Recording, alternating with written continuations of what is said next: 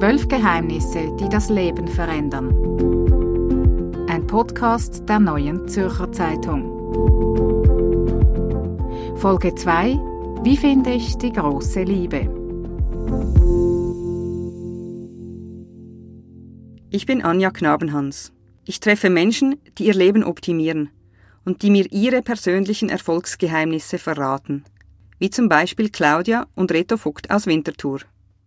Wir haben uns im Februar 2014 kennengelernt und sind dann drei Monate später zusammengezogen. Und dann im September habe ich dich gefragt, ob wir heiraten wollen. Aber haben wir uns gefragt. Und ein Jahr später waren die Kinder da, also die beiden. Rita und Claudia Vogt haben gefunden, was sich alle wünschen. Die große Liebe, die das Leben komplett macht. Liebe ist eine der begehrtesten Formen der Selbstoptimierung.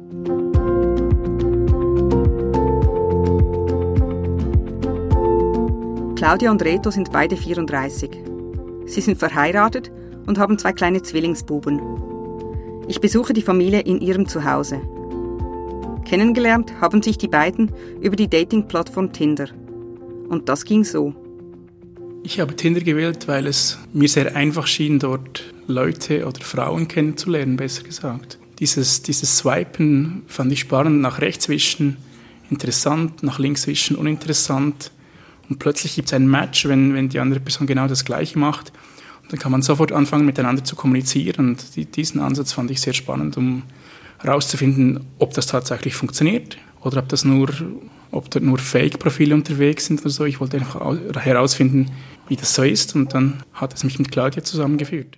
Ich hatte vorher gar keine Erfahrung mit Online-Dating. Ich hatte vorher eine sehr, sehr lange eine Teenie-Beziehung, die 16 Jahre hielt. Also seit ich 15 war, hatte ich dazu mal einen Partner. Und als ich Tinder runtergeladen habe, war ich, glaube ich, fünf Monate, sechs Monate Single und genoss da mal meine, meine Jugend, meine verspätete.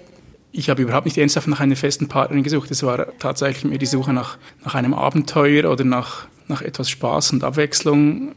Ich habe auf Tinder die Erfahrung gemacht, dass man als Frau sehr, sehr schnell angesprochen wird mit sehr, sehr viel flachen Sprüchen, mit sehr schnellen und eindeutigen Hinweisen, mit Wünschen nach Sex und wenig nach, nach der Suche nach der festen Partnerschaft. Also sehr schnelles Vergnügen. Ich habe es ehrlich gesagt nicht genutzt.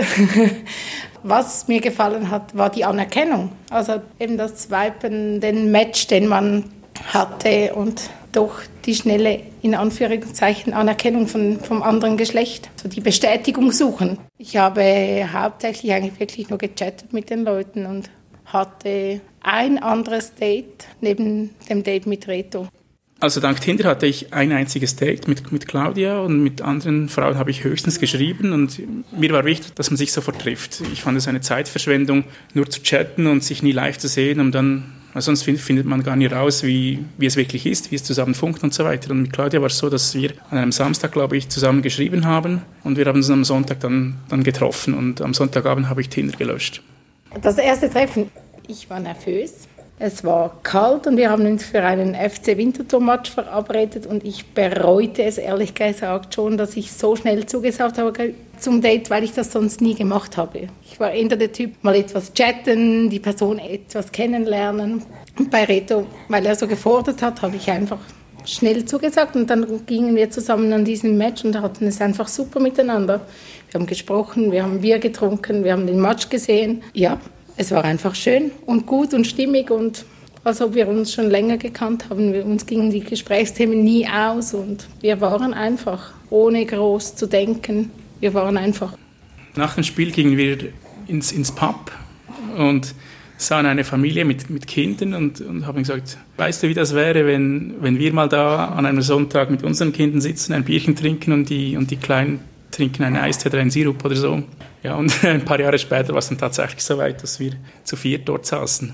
Mir war sofort klar, dass Claudia diejenige welche ist, das mir nie zuvor passiert, dass ich, ja, man mag es Liebe auf den ersten Blick nennen wahrscheinlich, ja. Es war tatsächlich so, dass, dass es für mich klar war, dass ich keine, keinen Bedarf sah, noch weiter zu chatten oder noch andere auszuprobieren, in Anführungszeichen, oder das war mir klar, dass das ist es, zumindest für den Moment auf jeden Fall. Dann habe ich Tinder gelöscht und nie bereut bis jetzt eigentlich. Ich habe mich mit niemandem mehr getroffen und ich habe mit niemandem mehr gechattet, aber ich war in so einer langen Beziehung, dass ich eigentlich keine Beziehung suchte. Und ich bin rein vom Typ her auch deutlich rationaler als Reto und brauche da viel mehr Zeit und lasse mich da von meinen Gefühlen nicht ganz so schnell übermannen wie Reto und brauchte da doch zwei, drei Wochen länger als er, bis ich dann wirklich auch richtig wusste, dass er der Richtige ist und dass ich niemandem anderen mehr Interesse habe und dass ich halt doch schon wieder eine Beziehung habe. Ja. Eine Beziehung und bald auch schon zwei Kinder. Die Zwillinge Bastian und Felix sind inzwischen dreieinhalb Jahre alt. Die Buben zeichnen friedlich, während ihre Eltern erzählen, wie sie sich optimal ergänzen. Aber weißt du, ich muss jetzt nicht schwätzen. Du musst ganz, ganz, ganz, ganz, ganz, ganz still sein. Kannst du das? Reto ist der Träumer, Claudia die Realistin. Sie sind wie zwei Puzzleteile, die zueinander passen. Beide sagen, ja, wir sehen unsere Beziehung als Teil unserer Selbstoptimierung, denn sie bereichert unser Leben. Es war mir sehr wichtig, einen Partner zu finden, der mich vor allem eben so nimmt, wie ich bin und wo ich so sein kann, wie ich bin. Und ich denke, um zufrieden zu sein und glücklich zu sein, ist es einfach wichtig, dass man das Selbstvertrauen hat. Und das Selbstvertrauen, das gibt einem auch, oder im Optimalfall gibt einem auch das die Partnerschaft. Und das ist das Wichtigste.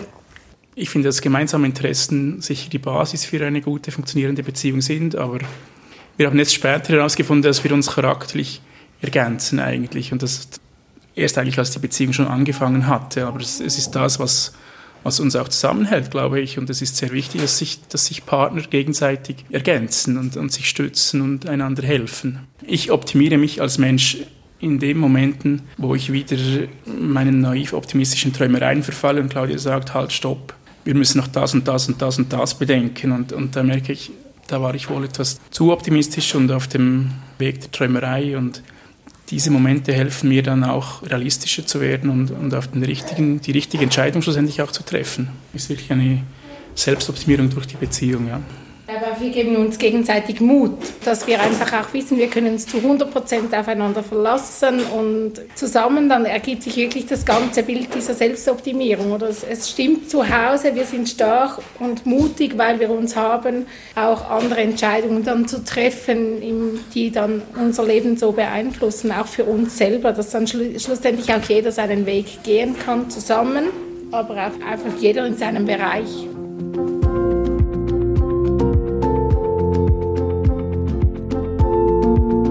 Heute ist es nichts Besonderes mehr, sich über Tinder oder eine andere Dating-Plattform kennenzulernen. Eine Studie von Parship sagt, dass sich jede fünfte Schweizerin und jeder fünfte Schweizer schon einmal online verliebt hat. Am häufigsten lernen sich Paare aber immer noch durch Freunde und Bekannte oder im Ausgang kennen. Klar ist, Online-Partnervermittlungen lösen das Zeitungsinserat allmählich ab. Schade eigentlich. Ein Blick ins NZZ-Archiv lohnt sich. Vor 50 oder 60 Jahren ging es in den Heiratsinseraten häufig um die finanzielle Absicherung.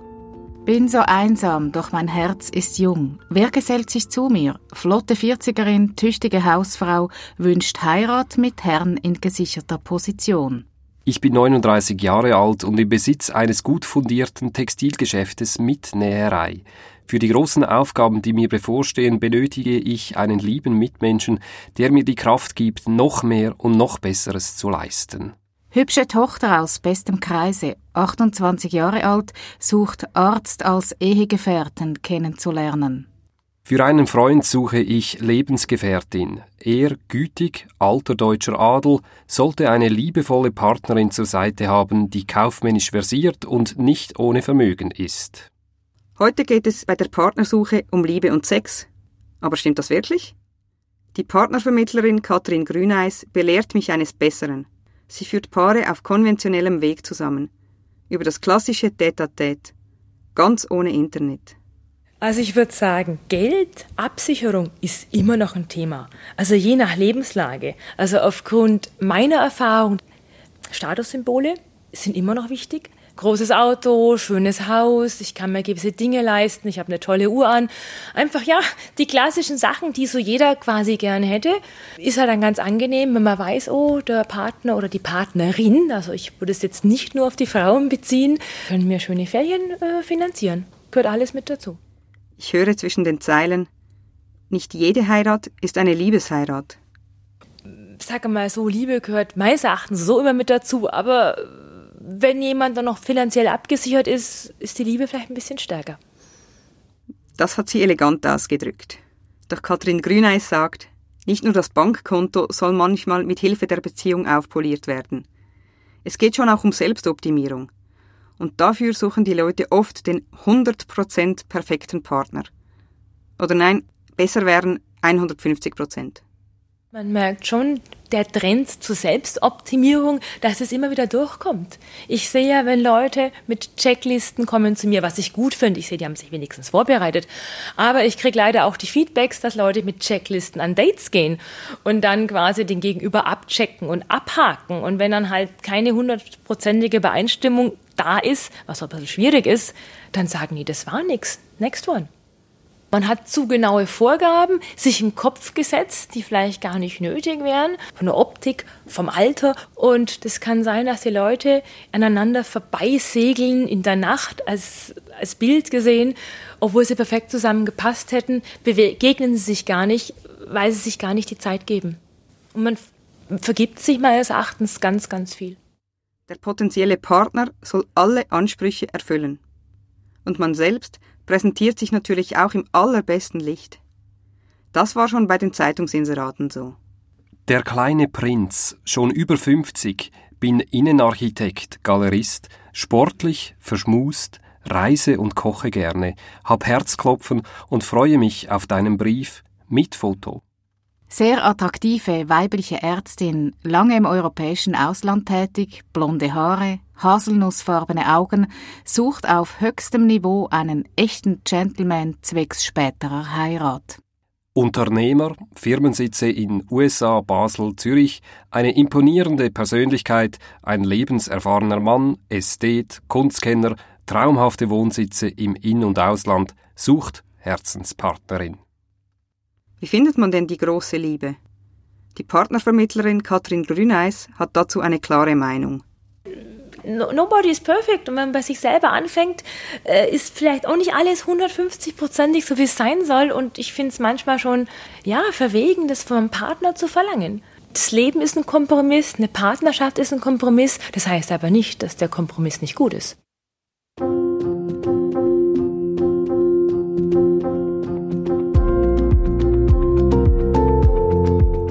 Zwölf Geheimnisse, die das Leben verändern. Ein Podcast der Neuen Zürcher Zeitung. Von Anja Knabenhans und Rebecca Häfeli. Nächste Woche am Montag, Folge 3. Wie werde ich schöner? Als ich das zum ersten Mal gemacht habe, die Spritzen, sind dann schon Gedanken gekommen, je, hoffentlich geht das gut. Dann hört man das, dann hört man Horrorgeschichten. Aber äh, da ist man so zufrieden mit sich selbst. Man sieht sich wieder gerne im Spiegel an. Das Ganze ist ja schön. Sie finden uns bei Apple Podcasts, Spotify und allen Podcast-Apps. Wir freuen uns über eine Bewertung im iTunes Store. Das hilft uns, bekannter zu werden.